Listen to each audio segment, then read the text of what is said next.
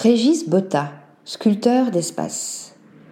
Dans ses projets, l'architecte parisien mise sur l'épure fonctionnelle, les nuances de ton, la géométrie des lignes et de la lumière qu'il sculpte dans une parfaite harmonie des intérieurs. Régis Botta fait partie des figures montantes de la scène architecturale et du design. Ce diplômé de l'École nationale supérieure d'architecture de Paris-Belleville a fondé son agence RBA en 2011.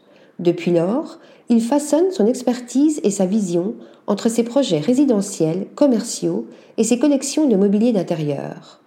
Il a réimaginé la pâtisserie Véro Doda, sise dans la galerie éponyme du XIXe siècle, le flagship de Mauboussin de la rue de la Paix, la crèmerie végane J Joe, le restaurant étoilé Mavromatis ou encore les espaces publics de la tour Emblème à la Défense.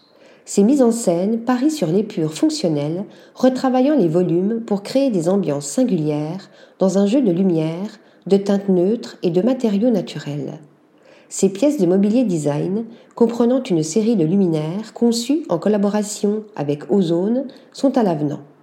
Des coupes à la fois rétro, graphiques et sculpturales.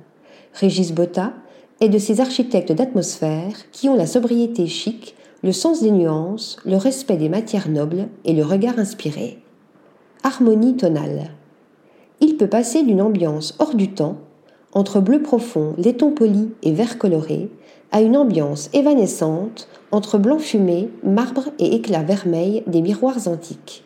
Ces réinterprétations des grands styles français jouent ainsi avec les espaces-temps, s'inspirant d'un wagon-restaurant type Orient Express et du mobilier art déco, avec une maîtrise de la lumière, architecturale, scénographique et sensuelle.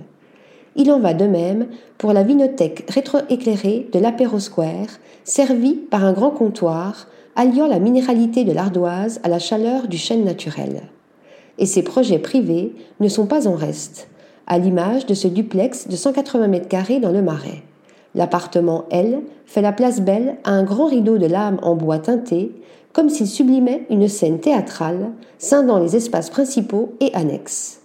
Les teintes gris et anthracite, associées aux miroirs, aux marbres et aux gorges lumineuses au plafond, parachèvent la géométrisation et la structuration de ce trésor parisien. Article rédigé par Nathalie Dassa.